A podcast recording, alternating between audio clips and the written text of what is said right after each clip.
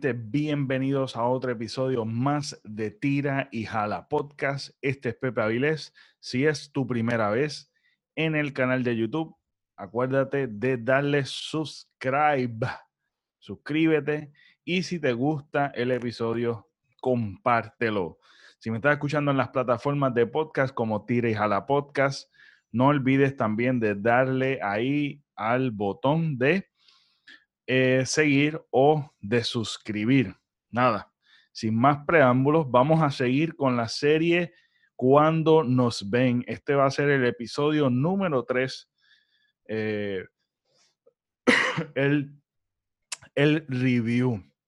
Eh, ya han habido, son cuatro episodios del, de la serie Cuando nos ven.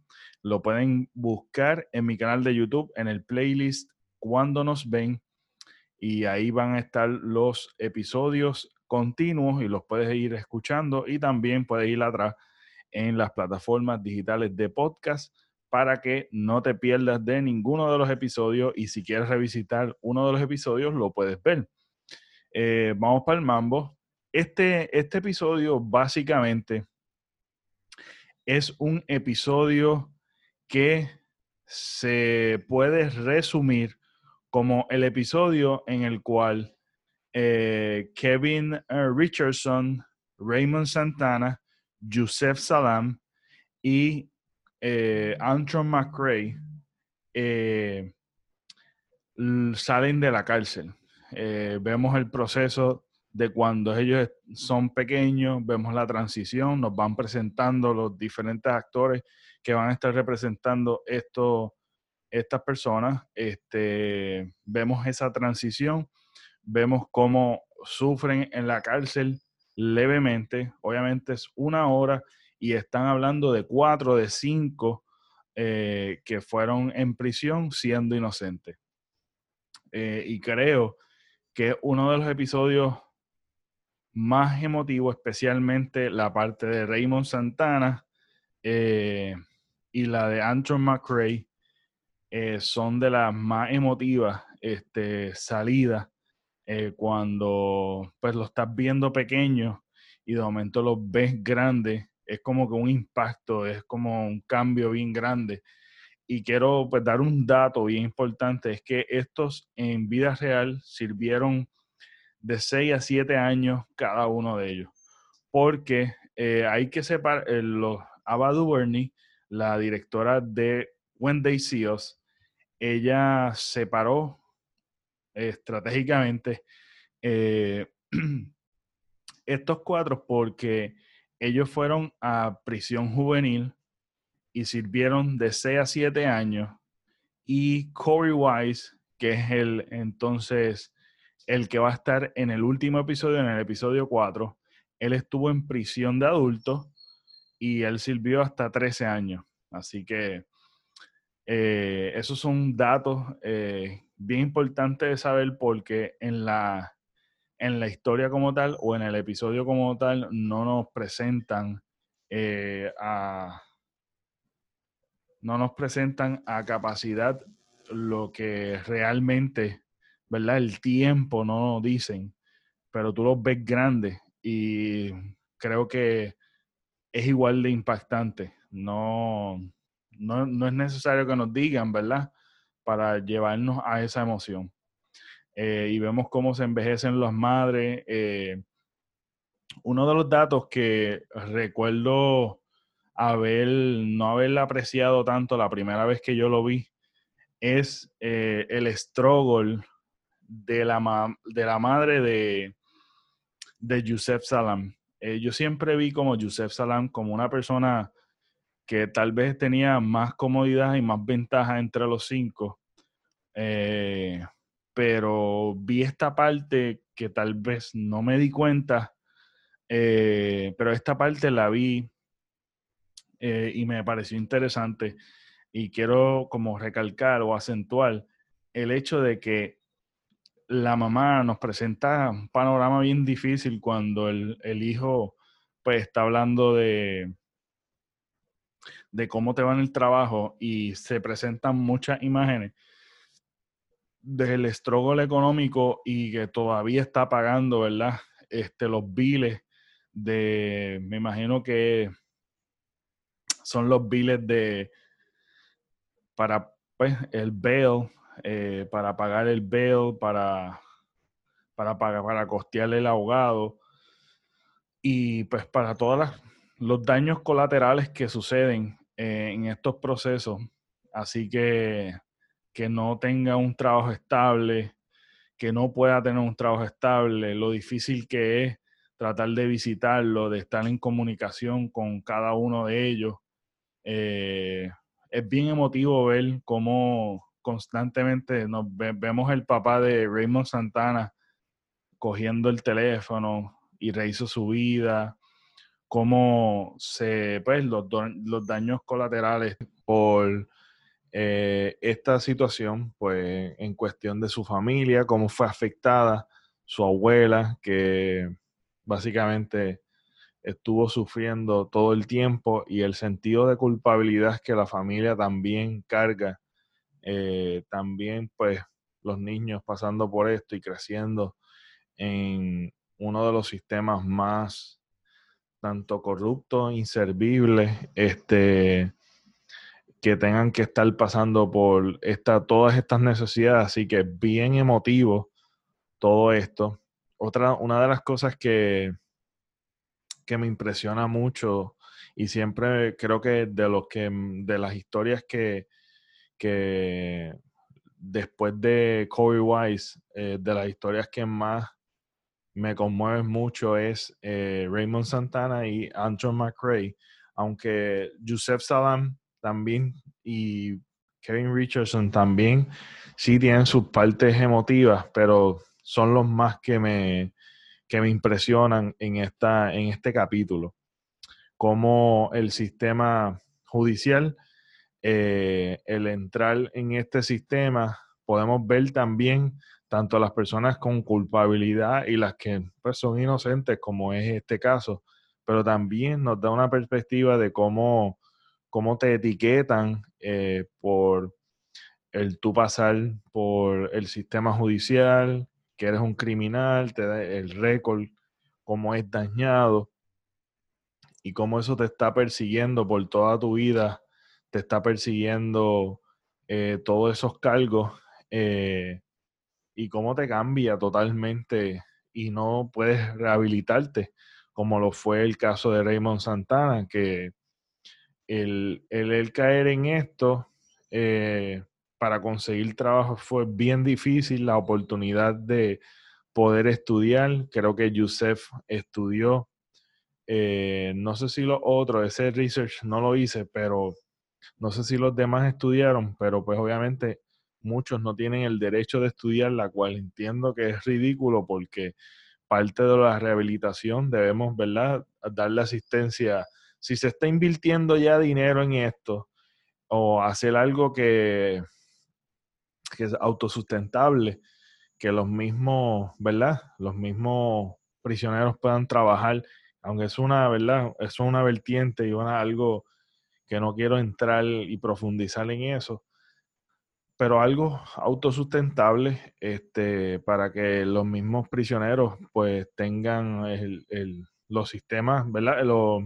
Las necesidades básicas y que puedan ser rehabilitados no solamente en no solamente en, en cuestión de, de psicológica, eh, como ciudadanos que sean funcionales al salir, este, pero le ponen tanta traba y tanto, tú sabes, como dice, como como un momento dado le dicen a, Raymond Santana que después, a la vez que te tienen, te tienen. Así que te tienen ahí y no ve otra salida que meterse en el bajo mundo para poder rehacer su vida. Este, como Anton McRae está con sus poquitos ahorros tratando de estudiar, que se le hace también difícil este, estar libre y poder conseguir un trabajo que realmente pueda, pues pueda vivir y pueda ser productivo. Ese struggle eh, que se ve eh, bien fuerte tanto para las personas que son inocentes, que lo captura el, sistema judicial, eh, básicamente este monstruo inservible, que es bien peligroso, y más si uno no tiene el capital.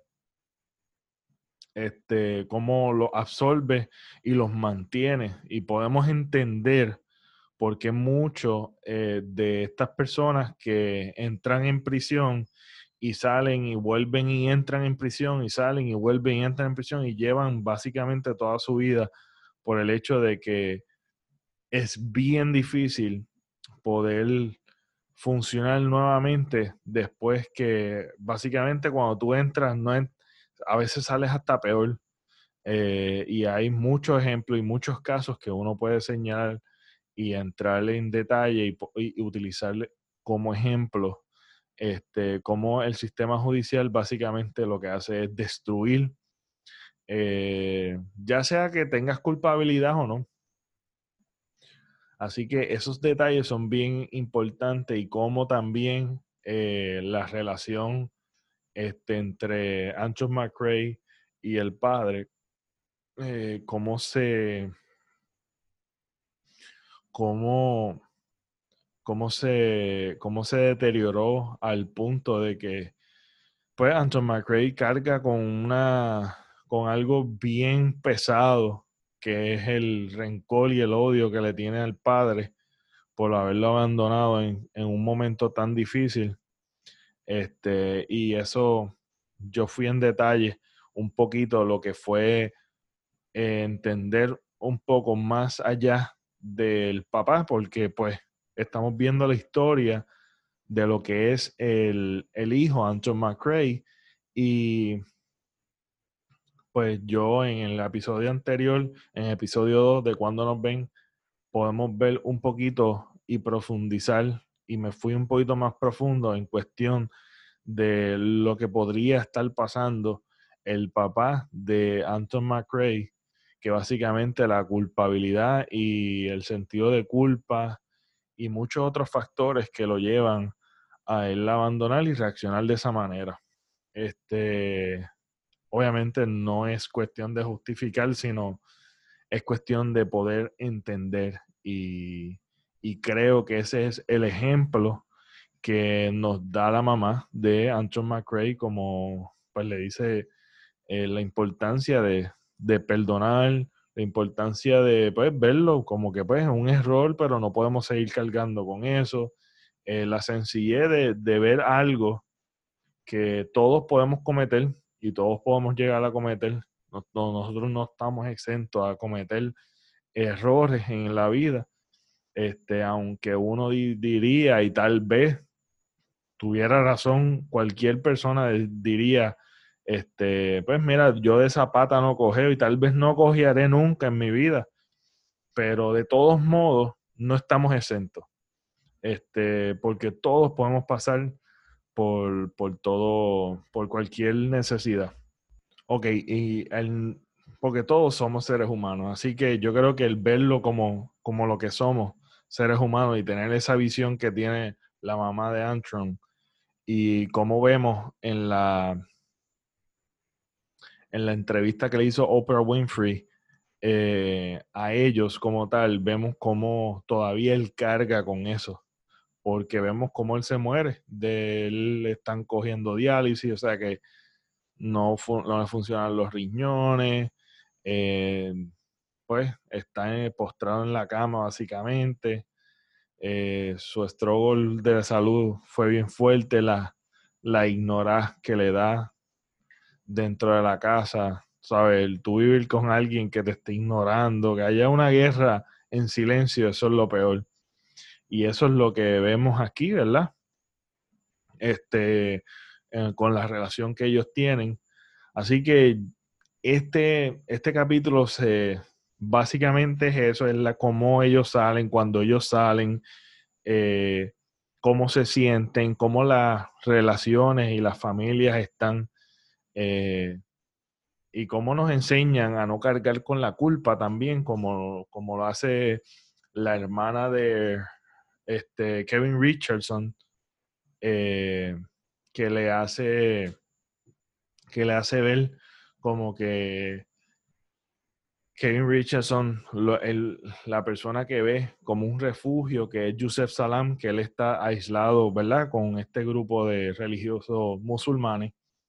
Eh, y él se siente solo eh, y el único, la única persona conocida que pueda sentirse identificado es él, pero pues como él está en su mundo de, las personas pues, con esa religión, eh, él está solo y cómo, cómo, nos enseña la hermana a, mirar más allá y no, no a, a poder tener un norte y una visión y decir, mira, tienes que ver qué cosas tú puedes identificar para tú mantenerte cuerdo básicamente. Y lo que la mamá le dice, o nos dice por lo menos también a nosotros, es como que realmente no vale la pena sentirnos culpables y castigarnos, porque la hermana se estaba autocastigando de que no podía disfrutar porque por su culpa eh, Kevin estaba en prisión.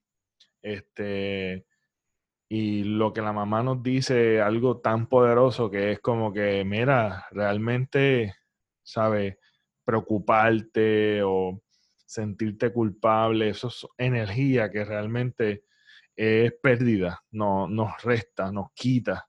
No vale la pena eh, gastar tiempo en eso. Así que tenemos que ver de qué manera podemos, ¿verdad? Tener un norte en medio de todo este crical. Así que eh, este episodio es súper, ¿verdad? Tiene, su, tiene todos sus momentos bien emotivos y nos está preparando básicamente para uno de los capítulos más, de los episodios más eh, importantes, que es el último y el más emotivo de todos.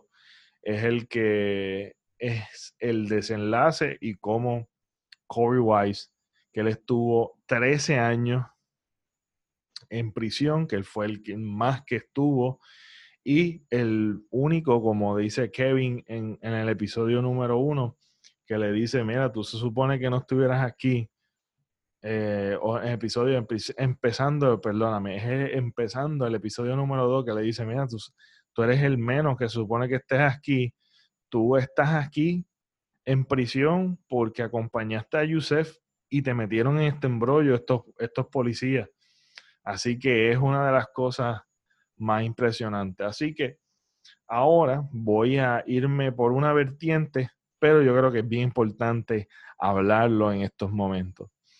Eh, una de las cosas que yo haciendo, pues, buscando más allá de lo que es esto, esta, esta serie, que levanta, ¿verdad? Mucha curiosidad en muchas áreas, tanto en el caso como en diferentes temas sociales que se hablan aquí, es el, el que Estados Unidos es, es el país con más encarcelamiento en el mundo y en comparación con países de esta magnitud de grande, como China, en comparación con China y en otros países que año tras año siempre están en un alto porcentaje de encarcelamiento. Y uno de los detalles más importantes que quiero destacar, y por lo menos, ¿verdad? Tal vez eh, les comparto un poquito más de esto en otros episodios y quizás haga un episodio aparte sobre esto, eh, es que una de las cosas que más me impresionó de un artículo que leí es que de cada cinco, de cada cinco eh, que van a prisión, uno de ellos es por un por crimen de droga. Una de las cosas que se ha establecido como, o hay estudios que se han establecido como, como la medicalización de todas las drogas y lo, y lo ridículo que es eh, meter en prisión a una persona que está enferma, porque básicamente las personas que son adictas eh, son personas enfermas, que no son, no son personas criminales como tal, eh, pero, pero hubo una campaña bien fuerte en contra de la droga y la solución fue la peor, que es el meter en prisión masivamente a muchísimas, a muchísimas personas que al fin y al cabo este, no llegan a ser rehabilitados. Eh, porque una de las cosas es que estamos metiendo en prisión a mucha población que está enferma, que necesita ayuda y que realmente no mm, salen peor, salen peor, los metes en prisión, no los ayuda y salen mucho peor. O sea que es uno de cada cinco que van a prisión es por un cal, por cargos criminales que son eh, por drogas ilícitas. Así que eh, eso es una gran parte de lo que es, eh, de lo que es, son encarcelamientos innecesarios, porque debería dirigirse, o por lo menos con la data que ya tenemos y el conocimiento que tenemos de las drogas, debería haber un sistema que realmente ayuden a estas personas, porque la ayuda no es encarcelar. Eso no, porque ¿para qué encarcelamos? Realmente es como, es un castigo, pero también es, es la manera de que entre y salga distinto, salga como una persona, espérate, corregimos una conducta, realmente lo corregimos. Y esto no es una conducta, esto es una enfermedad. Así que la medicalización sería una buena opción para quitarle al, al, mundo, ¿verdad? Al bajo mundo, este, estas drogas. Medicalizarla es una buena solución y se ha presentado como una solución para este problema de las drogas. Eh, porque hay muchas drogas que son, son legales y son altamente eh, adictivas y por eso no te meten preso. Y son personas que están enfermas y necesitan ayuda, igual que una persona que se está metiendo crack y que está, está con, ¿verdad? con abuso de sustancias que no son, que no son controladas o son ilícitas. Así que eso ahí, eso es un dato bien, bien fuerte. Y también otro de los datos y de los grandes eh, fallos en el sistema de judicial es eh, la, la encarcelación por crímenes menores. Eh, crímenes menores, ya sea alteración a la paz, ya sea eh, tú traspasar una propiedad privada, este, robo, nada, crímenes menores. esto es un gran debate que es, ¿verdad? Encontré mucha información sobre esto y es que muchas, muchas veces la, también por guiar ebrio o por causar un problema porque estabas ebrio, este, eh, estabas borracho y causaste un problema en un sitio, un pario, lo que sea, te metieron preso, te echabaste porque de verdad que este monstruo del sistema judicial es bien mierda. Y muchas de las cosas que están se, se critica y se comenta, ¿verdad? Que es un debate que se habla, pero no, no, no, no, por alguna razón, las, por razones políticas o por, por diferentes razones, no se ha solucionado y es algo que debemos de seguir hablando eh, y seguir buscando ¿verdad? soluciones para, para algo que realmente es un problema y mayormente en Estados Unidos, pero estos modelos eh, eh, también son, son estimulados por, nos, por Puerto Rico también, por, por ser colonia y por otros, ¿verdad? Otros sistemas, pero es el número uno. Estados Unidos es el número uno. Y yo creo que Estados Unidos quiere ser el número uno en muchas cosas. Y yo creo que en todas es número uno. Este, está, está batallando con eso. Este, número uno en eso. Y por los cargos menores, para terminar, por los cargos menores, mira el problema. Te cogieron por cruzar un, por cruzar una propiedad privada. O estabas borracho y causaste problemas o alteración a la paz. ¿Qué pasa? Que te cogen y te meten preso. Muchas de las veces que cogen a estas personas son personas que tienen bajos recursos. El tener bajos recursos y por el problema económico que existe, eh, cabe entender que la gran mayoría no tiene recursos para pagar un abogado privado, ¿sabes? Tener representación legal privada. Así que estamos teniendo que vamos a coger a una persona, tomando este ejemplo para que vean, eh, para, para que puedan entender, ¿verdad? Lo que quiero decir que encontré en esto de lo, del problema del encarcelamiento por eh, crímenes menores o ofensas menores.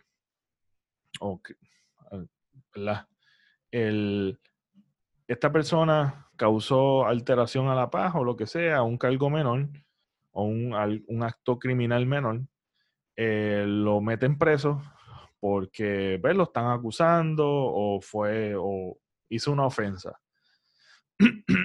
Sucede que, primero que nada, para que tenga para que se vea en corte, tú tienes que esperar. Y te dicen, pues mira, tienes que pagar tanto de fianza.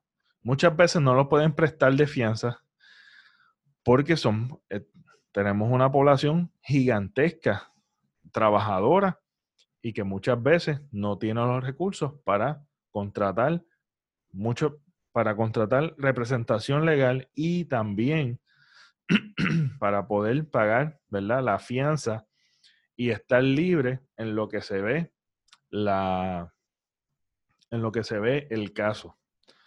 Muchas veces están mucho tiempo en, en prisión.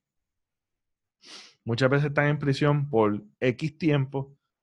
Eh, y nada, estás en ese sistema y te van a tratar como cualquier criminal y vas a pasar por la la peor de las peores experiencias que lo describen como el infierno en la tierra estar en, encarcelado eh, y en este sistema que realmente no, realmente no le sirve a la justicia. Eh,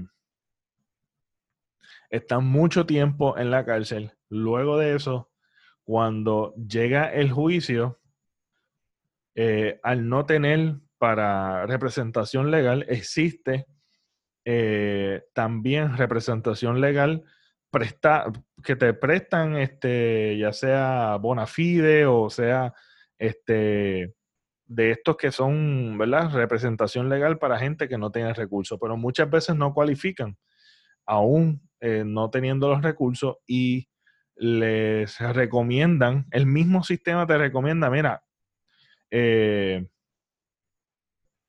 declárate culpable, o que si te declaras culpable, sales, sales libre y, y pues o tienes probatoria o pagas estas multas, etcétera, etcétera, y ya es más fácil, o sea que el sistema es más fácil tú declararte culpable que tú eh, decir que tú eres inocente, porque si tú dices que tú eres inocente o no eres, eres no culpable, tienes que entrar, entonces se, se, alarga más el proceso. Entonces, muchas veces la recomendación es, mira, declárate culpable y vete. ¿Qué pasa? Que el daño colateral ya está, ya, ya comenzamos con daños colaterales, problemas ya sea familiares, no estás trabajando, no estás siendo productivo, eh, tienes, tú sabes, esos biles son adicionales, todo lo que, todas las cosas que vas a tener que pagar. Este, y aún el que te dañen el récord criminal, tú sabes, que te dañen el récord tuyo y ese récord tuyo te va a perseguir, como le pasó a, a Raymond Santana, que él salió, eh, no vio otra alternativa que, que pues quería rehacer su vida y la opción que él tuvo es vender droga. Eh, y no es justificable, pero sí muchas veces, ¿verdad? Es un ejemplo de una persona que realmente sale de la prisión y vuelve y entra, y entra una y otra vez en prisión porque eh, el que te queden con esa etiqueta muchas veces te cierran muchísimas puertas y eres discriminado. Básicamente eres discriminado y pues como mucha gente no sabe, ¿verdad? Si es realmente tú lo hiciste o no lo hiciste, o por lo menos ya está ahí establecido, tú te declaras culpable aunque no lo hayas hecho, se te hace más fácil porque te, tú te quieres ir a tu casa y tú quieres, tú sabes, volverla a ver de qué manera adaptarte a, a la realidad, a la nueva realidad tuya, este particular. Y pues nada, ocurren estos ciclos que que muchas veces lo que hacemos es dañarle el futuro a una persona que tal vez, como por ejemplo, estos cargos menores que deberían ser o ya sea multa o podían presentarse otros tipos de soluciones que no necesariamente sean meterlos en prisión y meterlos en todo este andamiaje que básicamente estamos dañando, ¿verdad? Familias, estamos dañando gente que tal vez sean productivas, gente que muchas veces no es que tengan problemas, fue nada, una, un bad trip, nada, se, equivocó, pasó algo, sea, tú sabes que, tú sabes que pague, ¿verdad? Por, por tal vez un error o, ¿verdad? Si, si tiene, si es inocente, pues que se pruebe, ¿verdad? Pero eh, debería haber una mejor solución a estas personas porque, pues, muchas veces habla, el sistema mismo habla, eh, que altamente eh, hay mucha equivocación, hay mucho, este, es muy dañino todo esto que tiene que pasar cada individuo cada vez que pasa por, ¿verdad? Por, por todo este, todo esto que le acabo de explicar. Es bien complicado, por eso que te digo, es un tema bastante denso y me gustaría como aguarlo un poquito y dar, eh, les di este ejemplo para que eh, puedan entender lo complicado que puede ser el sistema judicial y a la vez que te tienen, te tienen, como dicen, eh, como le dicen a Raymond Santana en, el episodio número 3 de When They See Us. Y Estados Unidos es de, la, de los países que se predica que es el, la nación de la libertad. Y está número uno en, en gente con, en, ¿verdad? en el sistema judicial, en prisión a nivel mundial. Son número uno. Y ahora que estamos pasando la pandemia, también son número uno por, eh, por lo flojo que han sido este, en atacar esto, ¿verdad? De manera inteligente. Y, y Estados Unidos, que es el número uno, parece que en todo, en todo, en cosas que son buenas y cosas que no son tan buenas, son también número uno. Así que eso representa un gran problema social eh, y algo que realmente es necesario, igual que eh, los problemas que de salud que tanto que tanto también eh, se habla y he hablado también en el podcast el problema del sistema de salud, eh, que son cosas que uno se tiene que poner a evaluar antes de hacer un plebiscito, una mierda de plebiscito para eh, estadidad sí, estadidad no es en serio. O sea, yo tengo que hablar de esto, aunque sea un poquito, desviarme de este tema, porque, hermano, lugar donde no conocen tu cultura, que no conocen tu idioma, de dónde tú vienes, que no le importa, que te han demostrado una y otra vez el gobierno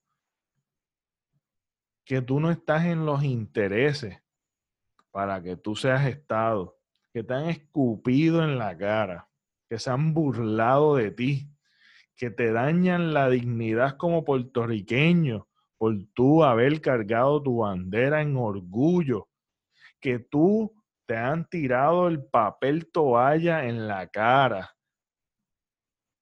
te dan pobre asistencia en momentos de necesidad.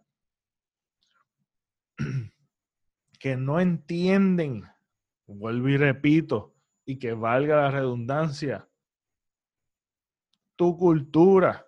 ¿Cómo tú vas a estar pidiendo la estadidad cuando una y otra vez no está, no estás, no estás ni en los temas de Estados Unidos?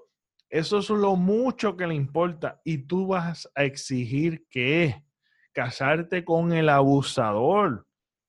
Si te están escupiendo la dignidad y tú quieres que la estadidad, eso no va a ser una solución tampoco a ninguno de nuestros problemas. Ellos no saben manejar sus cosas y nosotros obviamente tampoco, pero la solución no es casarte con el abusador, ni hacerte ni amar a tu, es exigir el respeto de tú a tú, de usted a usted como nos merecemos todos, como país, como nación, de mirarnos y negociar con el mundo entero.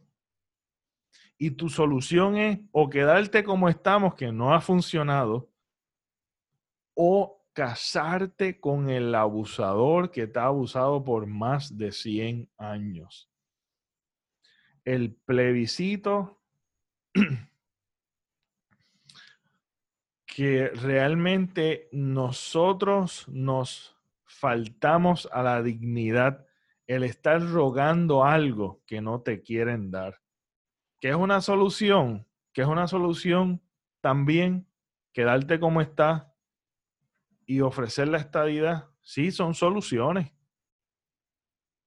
Pero nosotros como boricuas y como seres pensantes deberíamos sentarnos y analizar realmente cuál es la mejor opción. Realmente ninguna de esas dos es la mejor opción. Porque una de ellas estamos, que es estar Estado libre asociado, no ha funcionado. Y estar rogando el casamiento de aquel novio que no te quiere más que para que seas corteja, eso es seguir manchando tu dignidad y manchando tu autoestima como puertorriqueño. Eso es lo que eso es lo que debemos estar pensando. En que si nosotros estamos dispuestos a ser parte de algo que no nos entienden nada, cero, y que no estamos ni en la boca de ellos. Así que, y mucho menos, eh, un sistema que son número uno en todo lo que estamos hablando o hemos hablado y en las cosas que no hemos hablado también. Así que yo creo que es mejor, ¿verdad? Tener una solución nueva de comenzar de nuevo de cero y crear algo nuevo, porque muchos países son libres y, y que criticamos y están mucho mejor que nosotros. Y nosotros, eh, no sé, de alguna manera u otra creemos estar mejor que los demás. Y es uno de los países con mayor desigualdad social eh, eso, nosotros estamos en los top 5 de mayor desigualdad, siendo colonia eh, eh, por el complejo, ¿verdad? Político que tenemos y este, nuestra historia. Así que, nada, quería dejarlos con eso. Esto fue el review y un poquito más del episodio número 3 de Cuando nos ven de When They inspirado en la, o inspirado, ¿no? Es directamente lo de When They la serie que estoy analizando uno por uno los episodios. Eh, la semana que viene voy a estar lanzando el episodio número 4, así que suscríbete a mi canal de YouTube Pepe Avilés y en las plataformas de podcast como Tira y Jala Podcast. Sabrán, y quiero dejarles saber, que en mi canal de YouTube tengo los playlists de las diferentes, están organizados por categoría y por serie este, de las series que he, realizado. Y voy a estar eh, próximamente haciendo un playlist de los invitados de Tirijala Podcast para que la gente nueva que se sigue uniendo a nosotros, a la familia de Tirijala Podcast, puedan eh, eh, poder organizado, poder actualizarse en lo que nosotros, ¿verdad? O si algún video algo que le interesa, algún tema, le pueden dar clic. Y si te gustó, le puedes dar compartir. Eso es inmensamente una ayuda súper grande, porque de esa manera, ¿verdad? Ah, esto me interesó. Eh, también personas como uno que le interesa, este, otras personas que tal vez le interese, pueda darle clic, pueda verlo y, este, y así sucesivamente podamos crecer como familia. Este, eso fue todo por hoy. Yo soy Pepe Avilés y me pueden seguir en las redes sociales como el Pepe Avilés. Nos vemos. Hasta la próxima.